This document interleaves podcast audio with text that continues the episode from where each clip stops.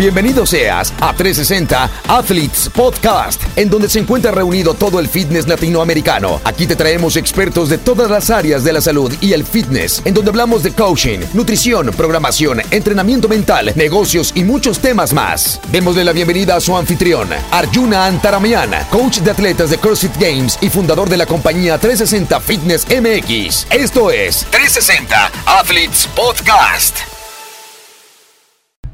Pues vamos a iniciar con la gente que te conoce, que te sigue, pero la gente que no te conoce y no te sigue, que nos está escuchando aquí en el 360 Athletes Podcast.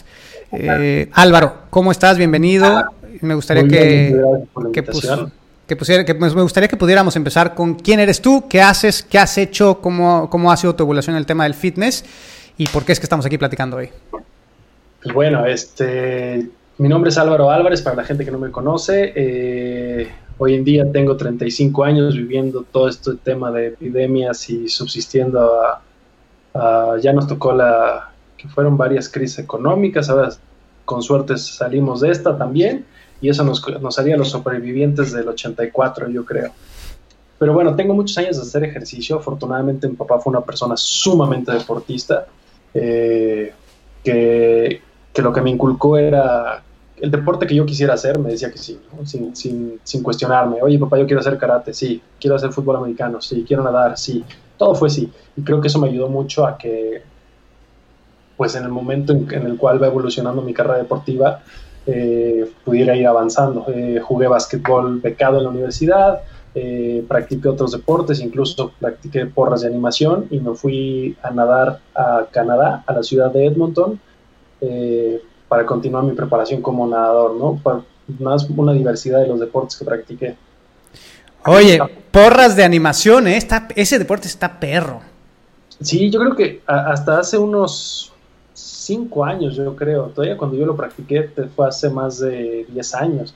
Eh, se, se, pensaba que era el deporte nada más que eran de los pompones, ¿no? Y bravo y aplausos y muchos gritos. La verdad es que es sumamente físico, tienes que saber gimnasia, tienes que ser una persona fuerte, tienes que ser ágil. Eh, necesitas la fuerza de un jugador de americano, pero la agilidad de un gimnasta. Entonces eso lo hacía muy, muy divertido. Y, este, y fuimos tres veces campeones nacionales eh, en, el, concurso de Campeonato Nacional de Porras de, porras de Animación. Y nos fue bastante bien, la verdad. Eh, pero bueno, eh, eh, ese deporte me enseñó mucho también a, empezar a conocer mi cuerpo de una forma distinta, ¿no? La natación, aunque era mi deporte base, el básquetbol también, que no fueron los dos deportes que más practiqué, eh, pero son estructurados hasta cierta forma, ¿no? La natación es muy lineal en ciertos movimientos, son patrones muy mecánicos y automatizados que tenemos que ir aprendiendo, y el básquetbol, aunque tiene sus componentes de agilidad, cuando yo lo practiqué todavía no estaba tan metida la onda de entrenamiento, de de preparación física como lo hay hoy en día, ¿no? Hoy vemos a los jugadores de básquet haciendo levantamientos olímpicos, eh, pliometría, trabajando este, con desestabilizadores, con un montón de cosas. Cuando yo entrené nos ponían a correr, a saltar y se acabó. Este, pero bueno, de ahí me empezó a nacer la curiosidad por las pesas, empecé a modelar y en el 2010 con Nuestra Belleza México tuve la oportunidad de ir a participar en el concurso de Mister Mundo representando a México y ahí me empieza a cambiar toda la, experiencia acerca del fitness, ¿no? Fui a participar con 82 participantes de todo el mundo, este año cumplo 10 años de eso, y este, pues enfrentarte eh, físicamente y ver cómo la preparación de diferentes países es completamente distinta, ¿no? Pero a pesar de eso, en las pruebas físicas me va bastante bien.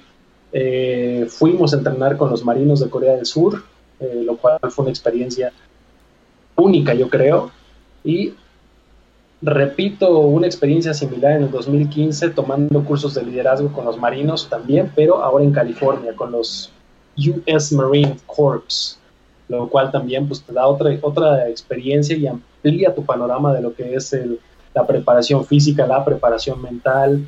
Eh, los marinos, aunque eh, mucha estructura tiene mucho conocimiento médico y acondicionamiento físico, pero sigue siendo muy rudimentario el tipo de entrenamiento. Es golpes, este, fuerzas a, tratar de romper a las personas y lo que buscan es básicamente romperte mentalmente. ¿no?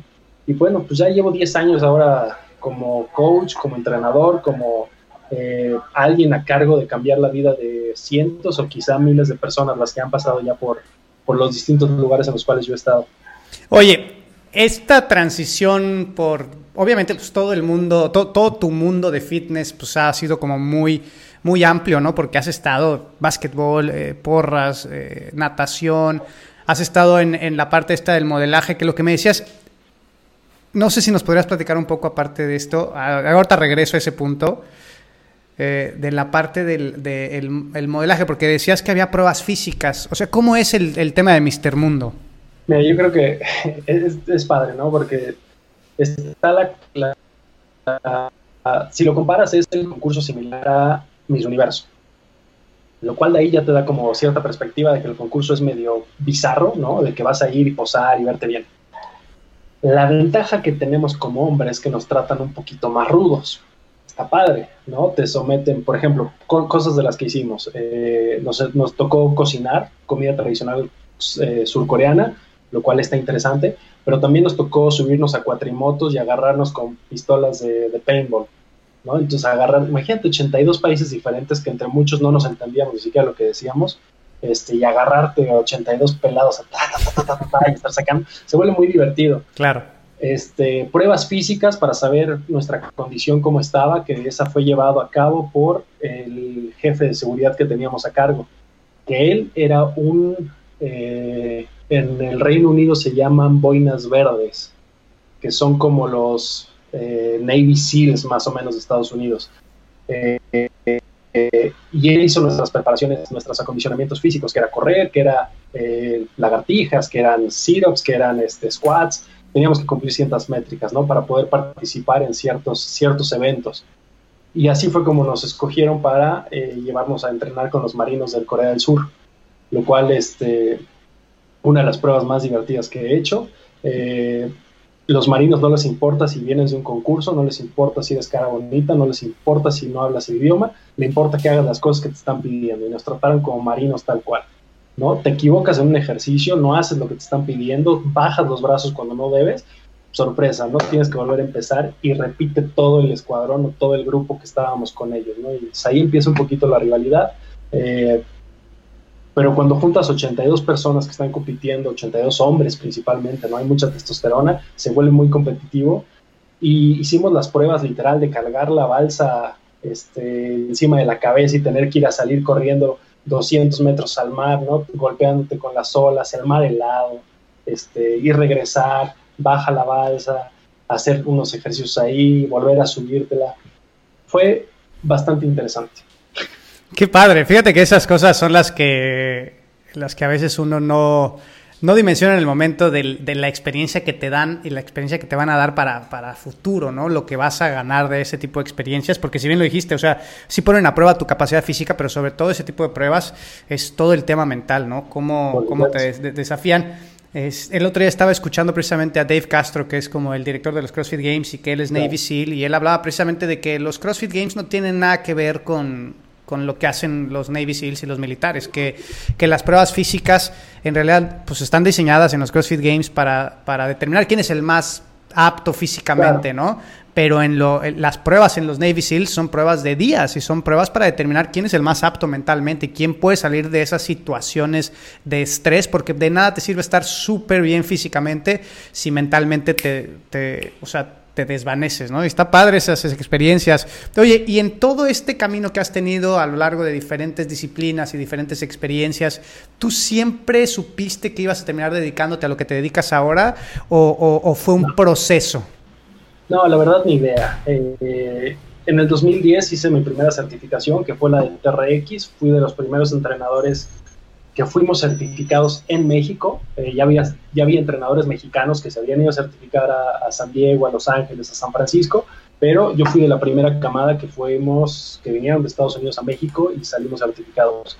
Ahí fue cuando inició, pero era una, una cuestión de curiosidad y sobre todo de conocer nuevos implementos. ¿no? 2010 TRX en México todavía no era una marca eh, tan grande como lo es ahora, ¿no? ya no era tan conocido. Veías una persona haciendo cosas colgadas y no sabías ni qué estaba haciendo. Hoy en cualquier gimnasio vemos ejercicios de suspensión y, este, y ya todos sabemos hacerlo. Eh, pero ni ahí, ¿eh? yo creo que mi primer eh, momento donde empiezo a hacer eso de entrenador fue, me voy a vivir a Los Ángeles en el 2010, viví casi seis años allá. Y bueno, tienes buen cuerpo, ya había hecho certificaciones de TRX, TRX lo valida en Estados Unidos y tengo la oportunidad de empezar a entrenar personas allá como método de subsistencia y eh, le empiezo a tener mucho más cariño al, a la parte de entrenar de, armar rutinas, de, ver cómo se desarrolla el movimiento del cuerpo, cómo haces que una persona pueda mejorar físicamente, pero es a partir de ahí, ¿no? Fue una necesidad que tuve el hacerme entrenador, pero yo creo que me ayudó mucho el haber venido de varias disciplinas, que entonces me dio un entendimiento diferente de cómo se mueve el cuerpo, ¿no? Porque no es lo mismo cómo se mueve en el básquet, cómo se mueve en porras, cómo se mueve en natación, y empiezas como a entender que que hay ciertas cositas que hacen la diferencia para que jalen eh, para que mejores un por ciento, dos por ciento, lo que sea, ¿no? un grado más para arriba, a muchas personas les ayudan, pero viene de ahí, ¿no? Comer básicamente fue mi necesidad. Sí, en el momento de repente uno, uno hace esas transiciones. Fíjate que yo hice la transición a ser entrenador porque yo me dediqué a otra cosa completamente. Yo me metía a, un... Yo estudié hotelería y gastronomía, o sea, nada que ver, güey. Yo, trabajaba administrando este, hoteles y trabajaba en hoteles de ultralujo y estaba hasta la madre de que me gritaran los ricos millonarios. Entonces, toda la vida a mí me gustó mucho hacer deporte. Toda la vida yo también estuve en un montón de disciplinas de chavo.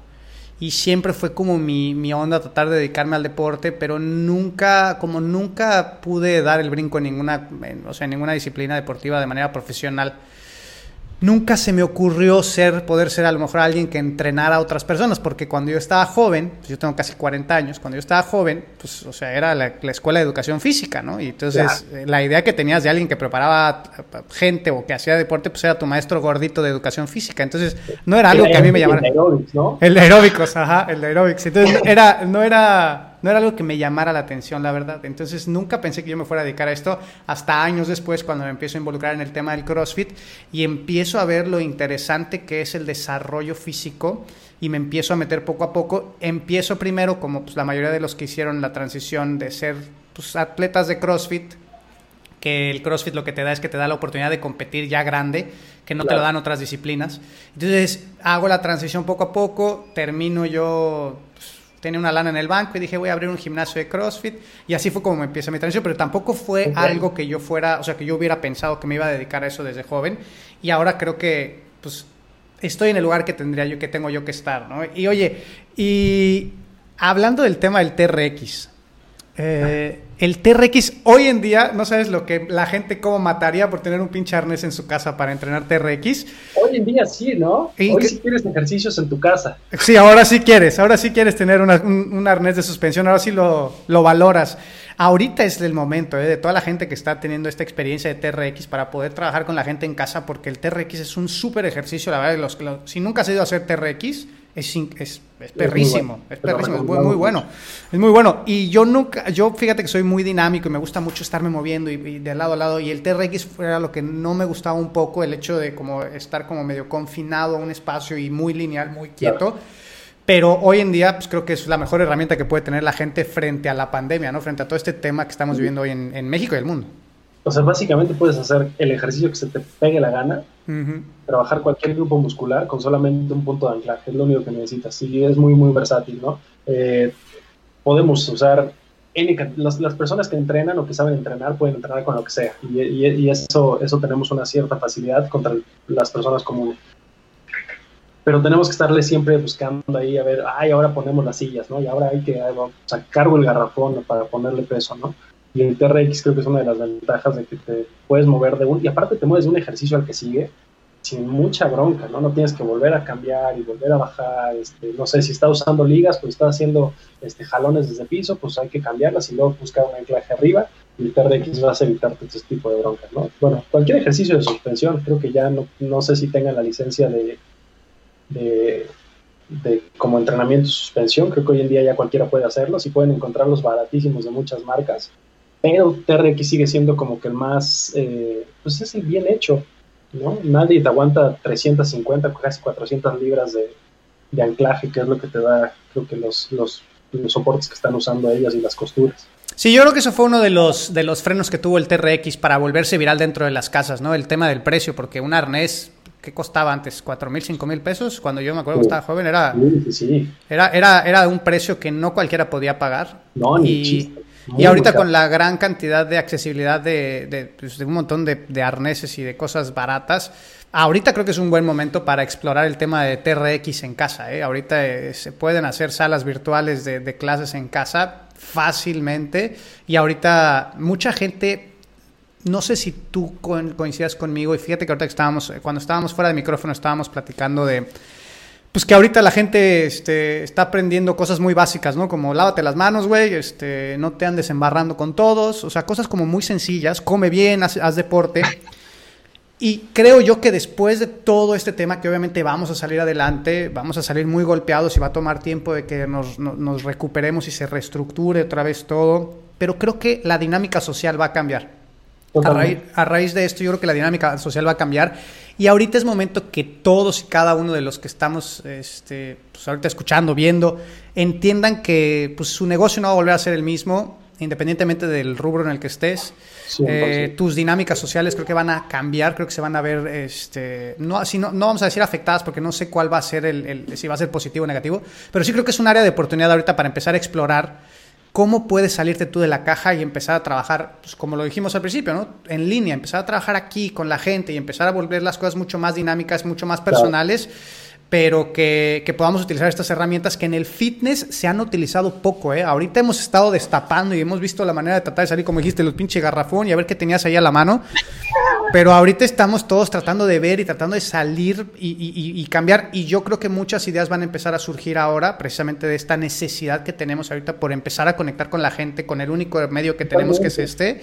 Y yo creo que va a haber un, un cambio. ¿Tú qué opinas en, acerca de este cambio de dinámica no, social? 100%. Ayer lo platicaba con mi esposa y creo que, que por ejemplo, lo que tú y yo estamos haciendo actualmente, si lo pensás, hace cinco años este, o diez años, ¿no? Do, imagínate 2010, que ya es 2000 es para acá. Hacer una transmisión en vivo a dos cámaras, este, grabando todo esto, separando audio desde un aparatito, ¿no? O dos aparatitos que tienes en tu casa, ¿no? Que era imposible de pensar, ¿no? Nosotros estamos haciendo rutinas desde casa, en vivo, eh, 8 de la mañana y 6 de la tarde, desde tres cámaras, una va a Insta, otra va a Facebook y otra va a YouTube. Hace, hace, hace cinco años tenías que tener una inversión de 100 mil pesos para poderlo hacer. No, ahorita necesitas una conexión de internet, dos, tres celulares más o menos buenos, ni siquiera necesitas que sean el nuevo iPhone 240 o los eh, Samsung Galaxy 8000. O sea, dos celulares más o menos buenos y te avientas una transmisión en vivo a la gente que le, que le toque, este, sin ningún centavo adicional. Y yo creo que que es una también, hablando de los cambios que tenemos que hacer en fitness, una de las herramientas que podemos empezar a usar para empezar a, a ayudar a que la gente se eduque mejor en estos temas de, de, bienestar también, de aprender a comer mejor, de entrenar mejor, y que a lo mejor eh, sabemos que hoy en día este, se, puso la moda estas últimas semanas de que todos suben entrenamientos en vivo.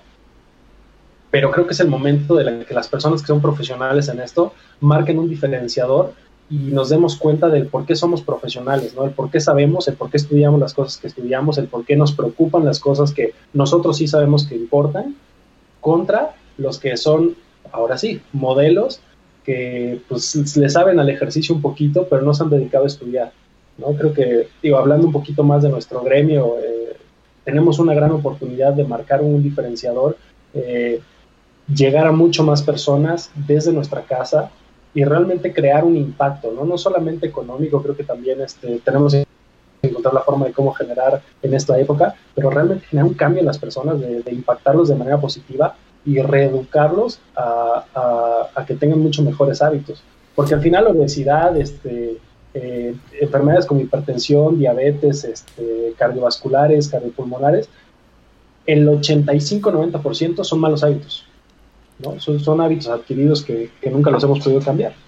Sí, el, el, ahorita como tú dices, el gran reto que tenemos enfrente toda la gente que nos estamos dedicando a esta industria es crear productos de calidad para la línea, para la web, para poderlos distribuir por estos medios, pero realmente que sean de calidad, ¿no? Que, porque ahorita con la accesibilidad, como bien tú lo dijiste, con la accesibilidad que hay para poder conectar y poder crear algo, eh, pues, o sea, hay mucho contenido que en realidad no tiene realmente mucho valor, ¿no? Y la gente que no conoce, la gente que no sabe, eh, pues se va a veces por el tema de pues quién tiene más followers o quién está más guapa o quién está más guapo, ¿no? Ahorita lo que tenemos nosotros los entrenadores es que tenemos que innovar y tenemos que crear un producto de calidad que le pueda llegar a la gente, que la gente lo pueda pagar y ahí está el área de oportunidad para nosotros para poder eh, no llegarle a los 100, 200 clientes que tenemos en nuestras facilidades físicas, sino tratar de llegarle a 1.500, 2.000, 3 millones de personas. O sea, ahí está, obviamente para poder llegar a esa escala, para poder llegar a ese nivel, tienes que estar muy preparado por un lado, y tener mucho entusiasmo y aparte, no nada más esas dos componentes, aparte tienes que tener un chingo de creatividad porque tienes que, o sea, tienes que romper con las estructuras tradicionales y buscar maneras de conectar y buscar modelos nuevos, que eso va a ser lo complicado, no lo complejo, pero seguramente todos y cada uno de nosotros vamos a ir aportando poco a poco y se va a ir creando una estructura y un modelo. Y poco a poco vamos a ir creando algo nuevo. Yo no creo que alguien solo lo vaya a, detonar. Creo que va a ser un cúmulo de ideas poco a poco hasta que lleguemos a un nuevo, pues sí, precisamente a una nueva dinámica, a una manera nueva de, llegar, a una manera en la que las personas van a estar más en casa, que si es desafortunado no conectar con las personas, o sea, físicamente, pues es una realidad que hoy por hoy lo necesitamos, ¿no? Por lo menos ahora y, en muchos meses lo vamos a estar necesitando, porque por lo menos en México, decíamos tú y yo, nosotros no somos epidemiólogos y no somos especialistas analíticos, pero yo creo que esta madre no va, o sea, no va a frenar por lo menos este año. O sea, esa madre de que el 19 de abril se abren las puertas, lo dudo mucho. No, va, a haber muchos cuidados y muchas restricciones. Y creo que al final lo que va a pasar es que en un año el tener un espacio físico, el poder entrenar en un espacio físico va, a volverse un lujo de nuevo. Claro. Creo que, creo que venía hacia abajo toda esa tendencia, ¿no? Eh, empezó a subir la, demanda de, o la oferta de, todos los gimnasios, este, llámese CrossFit, entrenamiento funcional, gimnasios, estudios, cycling, indoor cycling, lo que sea, y los precios empezaron a bajar y ahorita vamos otra vez todos para afuera, vamos a empezar a crear esta demanda en línea y vamos a, eventualmente a necesitar esta conexión otra vez física y yo creo que ahí incluso los que tienen, o tenemos espacio físico vamos a poder darnos ese lujito de decir, oye, esto es lo que te ofrezco, por esto, por esto te atiendo de una manera semi personalizada o personalizada eh, y volver a revalorizar lo que realmente estábamos haciendo y los años que le hemos invertido en todo este tipo de temas. Sí, yo creo que la gente ahorita también va a estar necesitada de contacto con otros seres humanos y va, a ver la manera de decir, oye, quiero salir, o sea, quiero ir a un lugar, cabrón, ya no quiero estar en mi casa, aunque me lo des, ¿no? Quiero, quiero, quiero ir a un lugar físico, pero también tener ese, ese formato para... O sea, nuestro, nuestra, nuestra industria está muy vulnerable porque depende precisamente de eso, o sea, no puedes como diversificar mucho, ¿no? Tú te dedicas a algo en particular, yo me dedico a algo en particular y esto es, aquí te das cuenta que debimos de haber, yo debí de haber dejado mis locaciones físicas más tiempo, este, tú a lo mejor debiste de haber explorado la, parte de en línea antes, o sea, como que debimos de haber diversificado un poco antes de tiempo, pero esto es un, es un despertar, no solamente en el tema de la industria, sino todo es un despertar, porque la gente va a aprender a hacer, como tú lo dijiste, cosas súper básicas como, güey, cuídate, porque todas estas comorbilidades estamos viendo que ahora un virus te ataca pero lo que te pone en riesgo no es el pinche virus, es, tus malos hábitos.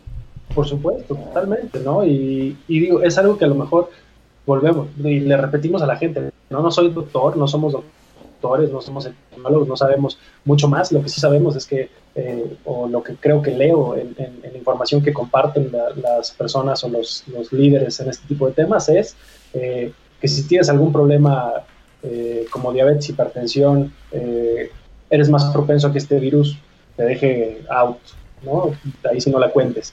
Entonces, eh, pues hay que cuidarse, es simple. Creo que las recomendaciones han sido simples durante hace mucho tiempo y ojalá muchos volteen y digan, estoy encerrado en mi casa, es hora de que cuide mi comida, porque cuando decía que no tenía tiempo, ahora sí lo tengo. Cuando decía que no tenía tiempo para cocinar mis alimentos que me mandaba mi nutriólogo, ahora sí los voy a hacer. Este, porque además en el súper nada más quedan frutas y verduras, ¿eh? Así que... Este, sí, exacto. en el súper todas las latas y esas más se acabaron. Sí, así que ahora sí tienen para cocinar en casa. Además, se van a ahorrar una lana, ¿no? No salgan a Yo siempre les digo eso, te va a salir más barato, ahorrate una lana y cuando quieras salir a comer bien, algo, algo que te vaya a saciar tu, tu necesidad de, algo de gula, pues gástate en algo que valga la pena, no, no te lo gastes en un gansito. No, sé si aquí podamos quemar marca, ¿no? Pero no te lo gastes en pastelitos de ese tipo, gansitos, chocorroles o lo que sea. Vete a un buen panadería, un buen restaurante y trágate un pastel que valga la pena, ¿no? Creo yo. y si te vas a dar el gusto. Sí, tienes razón. Oye, hablando de lecturas, que dijiste que, que había cosas que habías leído y todo, que compartes, este año o el año pasado, si tienes algún recuerdo de qué libros han sido los que más te han gustado, a ti que también te gusta la lectura. Mm. A ver, el último que leí que acabo de terminar, estoy, estoy empezando a leer Abundance ahorita, que es de este Peter Diamandis y no me acuerdo el coautor ahí, este, pero son los mismos escritores de Bolt. Eh, y es el, libro antes Bolt se trataba sobre, sobre ver hacia el futuro y ver todo el crecimiento este, geométrico exponencial que iban a tener las nuevas tecnologías. De hecho, en este momento es muy interesante que nos pongamos a leer ese tipo de cuestiones, porque al final, eh, lo que decías, ¿no? es, es, lo que nos va a guiar en los próximos años. ¿no? El, cambio que nos está haciendo este virus ahorita eh, en adaptarnos a, eh, de forma profesional va por ahí. Se los recomiendo bastante. Ah, ¿cómo, se, ¿cómo, se, llama el libro? Es el de Abundance. De John Randolph Price. De Philip Davy, de, eh, perdón, de Peter Diamandis. Peter Diamandis. Creo que es Philip Kotler, el coautor. Ok. Tienen varios libros juntos ellos y han hablado sobre. Eh, el, que estoy leyendo actualmente habla sobre. es del 2010 y habla sobre los próximos 10 años, cómo nuestra. Eh, podemos tener una mejor abundancia a nivel social, pensando en que probablemente en 40, 50 años, si no se nos acaba el mundo, estemos erradicando problemas como eh, eh, el agua sucia, ¿no? Problemas de, agua potable, problemas de, problemas básicos, ¿no? Medicina popular, este, eh, higiene y servicios básicos de salud, de, salubridad, y cómo realmente el mundo va a ser mejor ojo, sí sobrevivimos, sí si hacemos los cambios necesarios, ¿no? Hay, indicadores y en la versión actualizada hay indicadores en sus gráficas que muestran que realmente el mundo sí está mejorando, que tampoco hay que tirarnos al piso y, pensar que nos vamos a morir. Incluso con esta pandemia, ¿no? La comparan con la de 1920 y cuando te pones a ver los datos estadísticos de,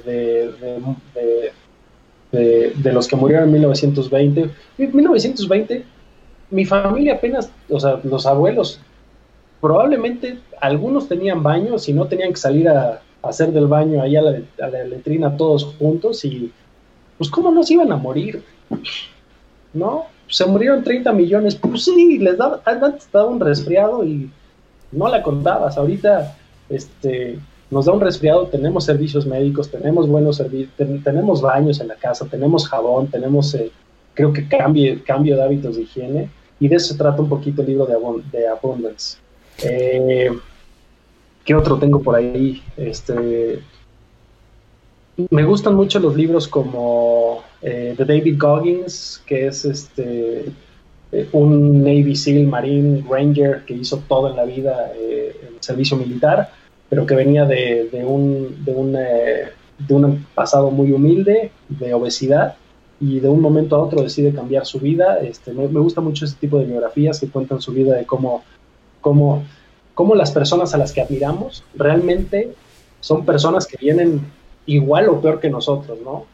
Y de hecho, la mayoría de las personas que han tenido grandes éxitos en la vida, eh, si leemos las biografías, no son los que vienen de un mundo eh, más o menos, excepto Bill Gates. La biografía de Bill Gates creo que va a estar buenísima. Cuando día que saquen nos va a volar la cabeza, porque él sí viene de esa zona media de confort y demás, y aún así eh, gracias a su mamá, de cómo lo visitaba, creo que, que llegó a, vivir de una manera extraordinaria. Pero no sé, nos vamos a un Steve Jobs, nos vamos a un este Mark Cuban, nos vamos a al que quieras, ¿no? Michael Jordan, LeBron James, este, Kobe Bryant, aprovechando eh, los últimos meses. Eh, todos vienen de un, de un pasado mediocre para atrás y han logrado lo que todos añoramos en la vida. Es el tipo de libros que me gusta. Eleven Rings de Phil Jackson es muy bueno también. ese, no sé, si les gustan los deportes, vale la pena. Sí, el de Phil Jackson es buenísimo, cada capítulo y cómo él aborda desde el punto de vista de entrenador, cómo, cómo cambia la personalidad para trabajar con cada uno de los atletas. A mí me gustó mucho Eleven Ranks de él. Eh, hablando ahorita de las comorbilidades, ¿no? Eh, el tema de las enfermedades crónico-degenerativas. Es súper sencillo poder encontrar la cura a todas estas, a todas estas eh, enfermedades y todo tiene que ver con tener buenos hábitos, ¿no? Claro. Pero más que, más que tener buenos hábitos, lo primero hay que tener conciencia. Ese creo que es el punto donde parte todo el cambio, porque muchas veces todo lo que nosotros estamos pensando es en buscar un nuevo cambio, buscar un, este, un hábito nuevo y buscas al nutriólogo y te manda la dieta y pagas un montón de lana y te la manda, pero pues no la haces, ¿no? Y buscas a Álvaro para que te haga tu entrenamiento y pagas la lana en el gimnasio, pero pues no vas. Entonces realmente el cambio no sucede solamente por el hecho de querer modificar el, el, pues, el hábito, ¿no? Sino tiene que ver con un tema de conciencia. Tú que estás muy metido en el tema de la lectura, yo creo que la lectura, hablando de esta relación entre las comorbilidades y la lectura y el aprendizaje, creo yo que la lectura es el primer paso hacia, hacia el destape de la conciencia. Porque la lectura lo que te da es el acceso a muchas experiencias y a muchas ideas y a, mucho, a mucha información que te enriquece y que te ayuda ¿no? a poder tener este, este primer paso de empezar a cambiar la conciencia. ¿Tú qué opinas acerca de toda la parte de la conciencia y de, y de y de poder estar presente en este momento y de poder entender qué está sucediendo para poder tomar mejores decisiones, porque si no, realmente siento que somos como animalitos de repente en algunas decisiones que tomamos y la conciencia es la que nos ayuda. Y lo que tú hablas, todas estas personas que, que tú dices, es gente muy consciente de lo que quiere lograr. Y sí, que en algún momento tuvo ese cambio. Exacto, y a lo mejor lo tuvieron muy jóvenes, ¿no? A nosotros nos toca a lo mejor tenerlo más grandes, pero el, cambio llega independientemente de. ¿Qué opinas acerca de esto? Mira, yo creo que hay dos, hay dos lo voy a dividir en dos partes. La primera es algo que dice Tony Robbins, que es este, que solamente las personas cambian cuando tienen un, una situación extrema, ¿no? Cuando viene ese golpe duro, ¿no? Y es cuando es el momento en que te plantas y tienes que tomar una decisión. O sigo por el camino que estoy, ¿no? Las personas que a lo mejor no tienen, no tienen esa toma de conciencia y realmente buscar lo que necesitas para hacerla, o las personas que toman la dirección contraria y deciden que, que es tiempo de, de moverse y, buscar lo que tengo, que, lo que necesito en ese momento para, para lograr lo que quiero hacer, ¿no? Y creo que esas son las personas que toman conciencia. Pero me acuerdo hace, tú y yo hablamos por primera vez hace un año, poco más. Y me acuerdo que en esa ocasión yo te preguntaba acerca de libros y me decías que, que lo que estabas leyendo en ese momento o la forma en la que leías en ese momento no era solamente leer un libro por leerlo, sino buscabas cuál era eh, el, ese accionable que te iba a servir para cambiar, ¿no? Porque todos podemos, porque la otra, la otra parte es todos podemos leer muchísimo, todos podemos ver los documentales, los videos más maravillosos y emotivos del mundo, ¿no? Y generar esa sensación de que, no, mañana sí voy a cambiar, mañana sí me levanto, mañana sí empiezo la dieta, mañana sí me pongo a trabajar en la oficina, ¿no? Pero falta ese pequeño paso que es la acción. A lo mejor ya soy consciente de que necesito hacer un cambio, ¿no? Que creo que es esa primera parte que mencionas. Y, pero si no has seguido del acto, está por demás que leas.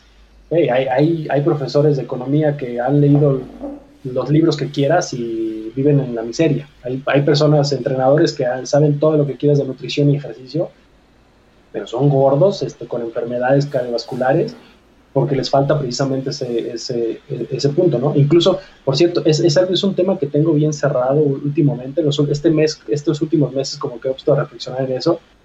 Pero, chavos, si están siguiendo a un coach que no está en forma, a un nutriólogo que no está delgado, dejen de seguirlo, olviden sus consejos, porque lo único que le está pidiendo es que tengan ustedes la disciplina de hacer las cosas, que ellos no tienen la disciplina de hacerlas. Así que, ¿cómo les va a ayudar a ustedes a cambiar? ¿No? Pero bueno, retomando, hay que tener conciencia. Una vez que tengo esa conciencia, mi siguiente paso es, ¿qué pasos voy a hacer para realmente cambiar? ¿No? Y, si, no es, si no están juntos esos, está por demás. Sí, la acción la acción es la que, la que determina el cambio, no, no, no la intención. ¿no? La intención es la que genera eh, el, ánimo a lo mejor para salir y, empezar a buscarlo, pero al final de cuentas lo que va a generar el cambio va a ser la acción. Sí, porque en el, 31 de diciembre, 1 de enero, todos somos conscientes de lo que nos hace falta. de lo que tenemos que hacer. Todos queremos bajar de peso porque sabemos que estamos gordos, tenemos problemas, este, ya tengo gota de todo lo que me chupé en diciembre, este, o me tragué en diciembre, eh, mi cuenta de banco está ceros porque estoy rotísimo de todo lo que me gasté y necesito trabajar y este año sí me voy a poner a ahorrar y a trabajar bien duro y a bajar de peso y 15 de enero se acabó la plática, ¿no?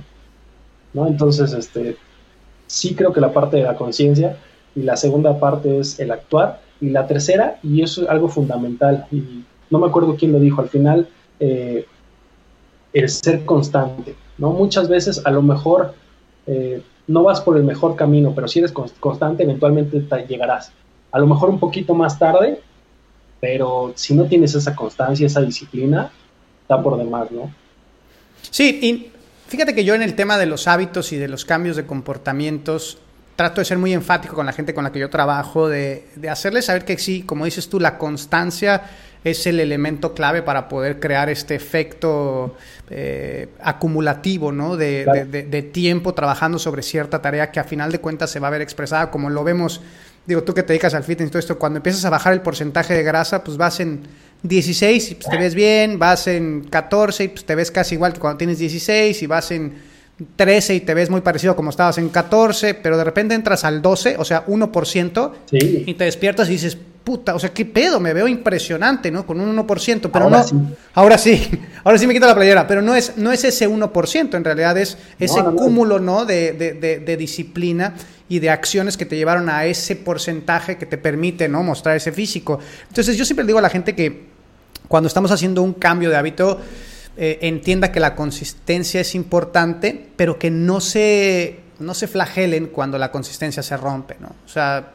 todos los seres humanos estamos eh, diseñados para el fracaso, güey. O sea, es parte de nuestra evolución, nuestro desarrollo. Nadie emprende algo sin, sin cometer un error y volver a reiniciar y resetear y volver a reiniciar y resetear. Y es este estira y afloje constantemente de, eh, en donde pues sería muy, sería muy padre, ¿no? Que le encontraras la, la, onda muy rápido a todo y que no tuvieras que fallar, ¿no? Sería, de hecho, más, yo creo que no sería más bien tan padre, creo que sería muy aburrido. Pero lo que es importante es no no sentirse mal con uno mismo por fallar, sino por detenerse, creo yo, que ese es donde te deberías de sentir incómodo, ¿no?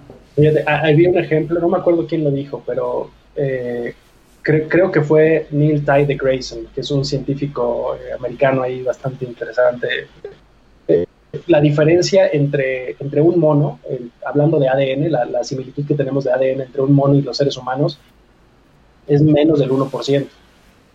¿no?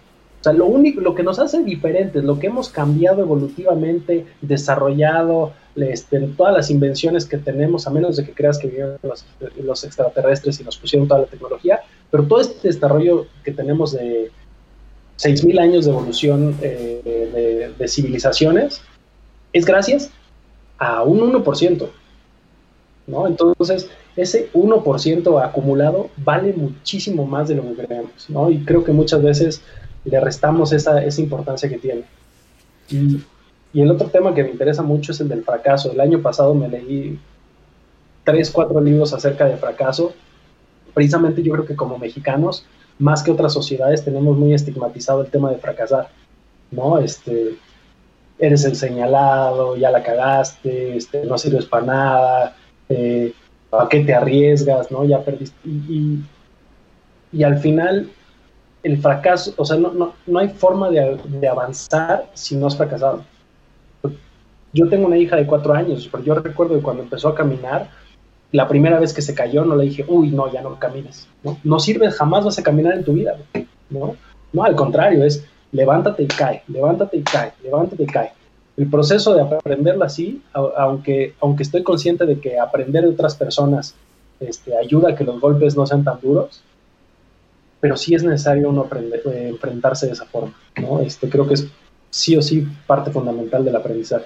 Sí, el fracaso es parte del, del, desarrollo. Oye, en el desarrollo de nuevos hábitos, ¿cuáles serían algunos de los consejos que tú podrías dar para que una persona empezara a desarrollar un cambio? ¿no? Vamos a hablar en temas a lo mejor de lo que nosotros nos dedicamos.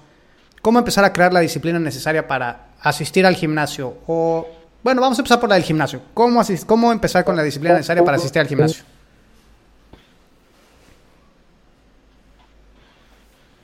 Yo creo que el, hay dos tipos de personalidades y cada uno tendría que hacerse un poquito de check-up eh, interno de, qué personalidad tiene. Hay quienes somos muy atascados, que hacemos cambios de, de mañana dejo todo, ¿no?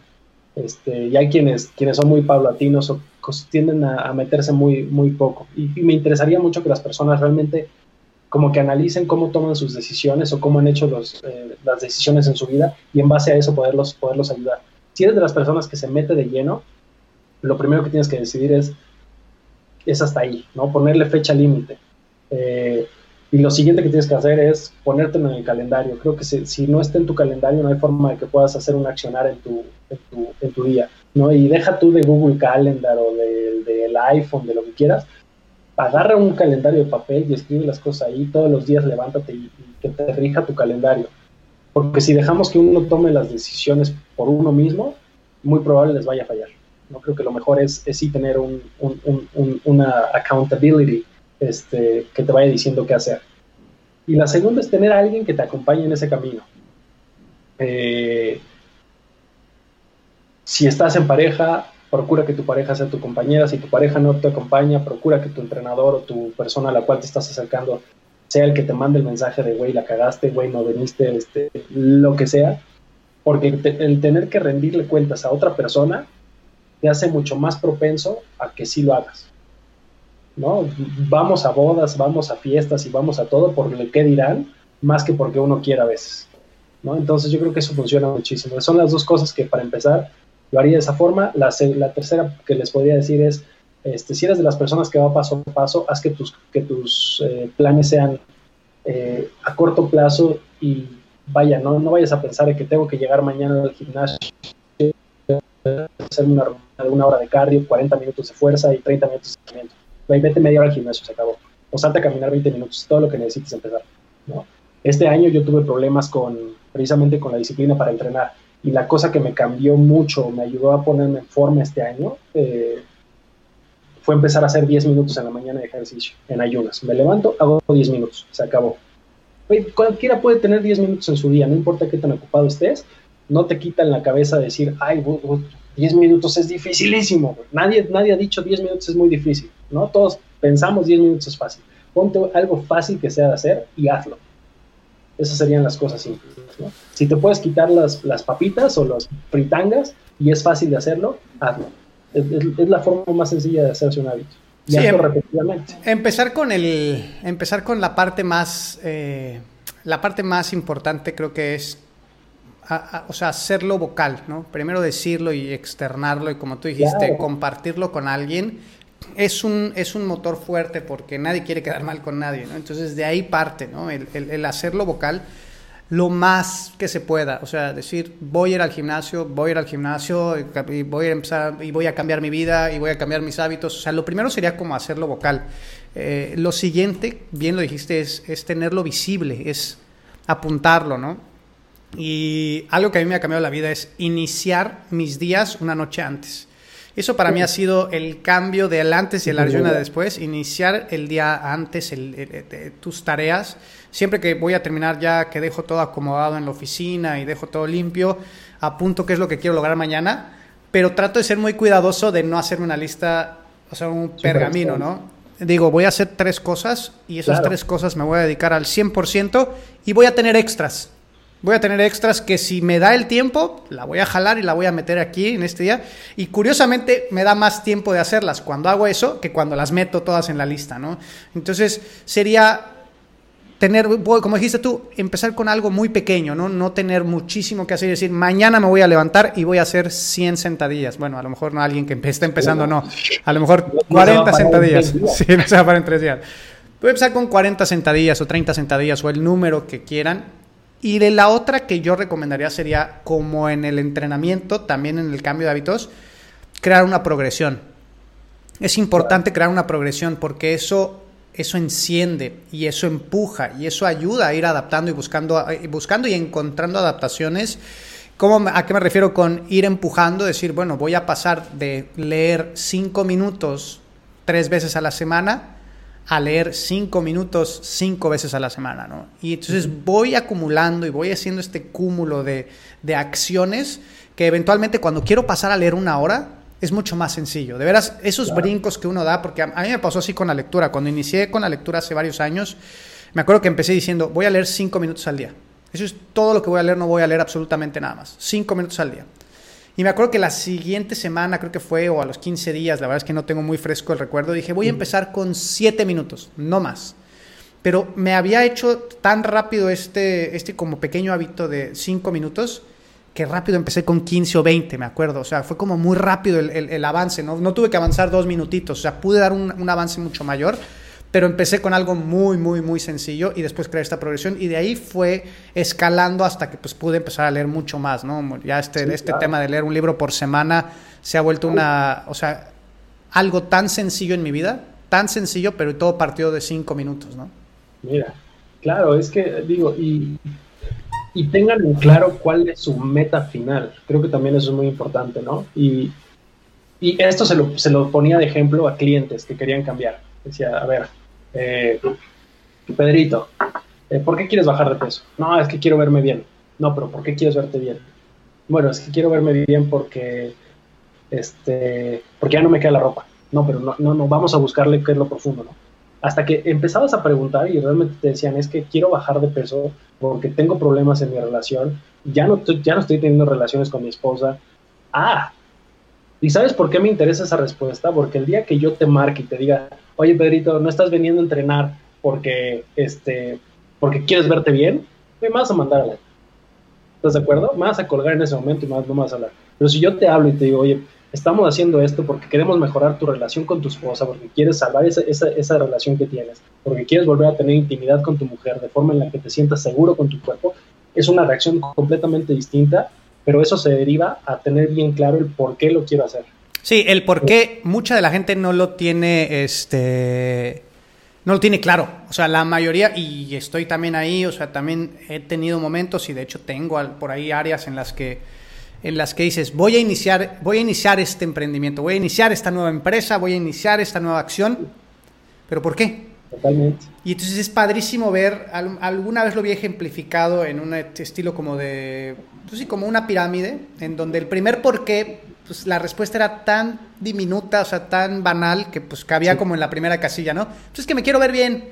Y como dices tú, conforme vas preguntando por qué, por qué, por qué, va bajando y se va volviendo cada vez más denso y más importante la contestación hasta que llegamos a la base, ¿no? Y cuando llegas a la base, pues es mucho más fácil crecer la pirámide, ¿no? Porque llegaste a una base mucho mayor de entender por qué lo estás queriendo hacer, de, de, de a veces entender que a lo mejor eso no es lo que tenías que hacer. A lo mejor no tienes que empezar a bajar de peso, cabrón. A lo mejor lo que tienes es que llevar a tu esposa a cenar dos veces a la semana. ¿no? A lo mejor tienes que buscar, o sea, encuentras el por qué y a lo mejor ni siquiera la solución que estás buscando es la necesaria. Pero lo primero es encontrar el por qué. Sí, es, es, completamente estoy de acuerdo contigo en ese tema. Oye, eh, Álvaro, ya se nos está acabando el tiempo porque yo tengo que ir a, llevar a mi, a mi, escuela, a la escuela a mi hija. Bueno, a mí, yo soy el maestro de educación física en mi casa. Mi esposa es la maestra de todas las actividades y ahí me toca la educación física. Ya casi me voy. Este, algo que le quieras decir a la gente a quien que nos está escuchando, la gente que nos, pues la poquita que se conectó en Instagram y toda la gente que está aquí ahorita en el, en el escuchándolo ya sea en su coche, en su teléfono, en su casa, algún consejo que le quieras dar en estos momentos de crisis que estamos viviendo todos. Yo creo que eh, si, algo les puedo recomendar en este momento de crisis es, eh, es un excelente tiempo para cambiar.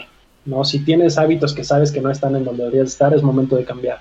Eh, si no has hecho ejercicio, es momento de empezar a hacer ejercicio. Eh, no solo para que te veas bien, sino para levantar tu sistema inmune, para que te salgas de esta, de esta zona de riesgo en el cual realmente puedes este, entrar en, esta zona de enfermedad. Al final, el fitness no es un estado, el fitness no es más que un estado más alejado de la enfermedad. Se acabó. Entonces, por ahí te lo recomiendo.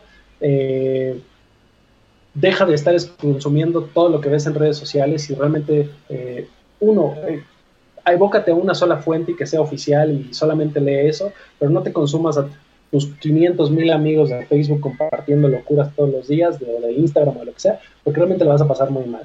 Mejor tómate ese tiempo que estás usando para aventarte un libro, para aventarte alguno de los cursos que están agarrando las universidades que están soltando libres, ¿no? Harvard tiene cursos eh, libres ahorita, Stanford tiene cursos libres ahorita, eh, visite los museos del Louvre, de Nueva York, en el que quieras están completamente gratis ahorita y cultiva tu mente, cultiva tu cuerpo y cultiva tus hábitos en estos tiempos en los cuales realmente puedes eh, cuidar tu cuerpo porque tienes el tiempo que siempre habías dicho que no tenías.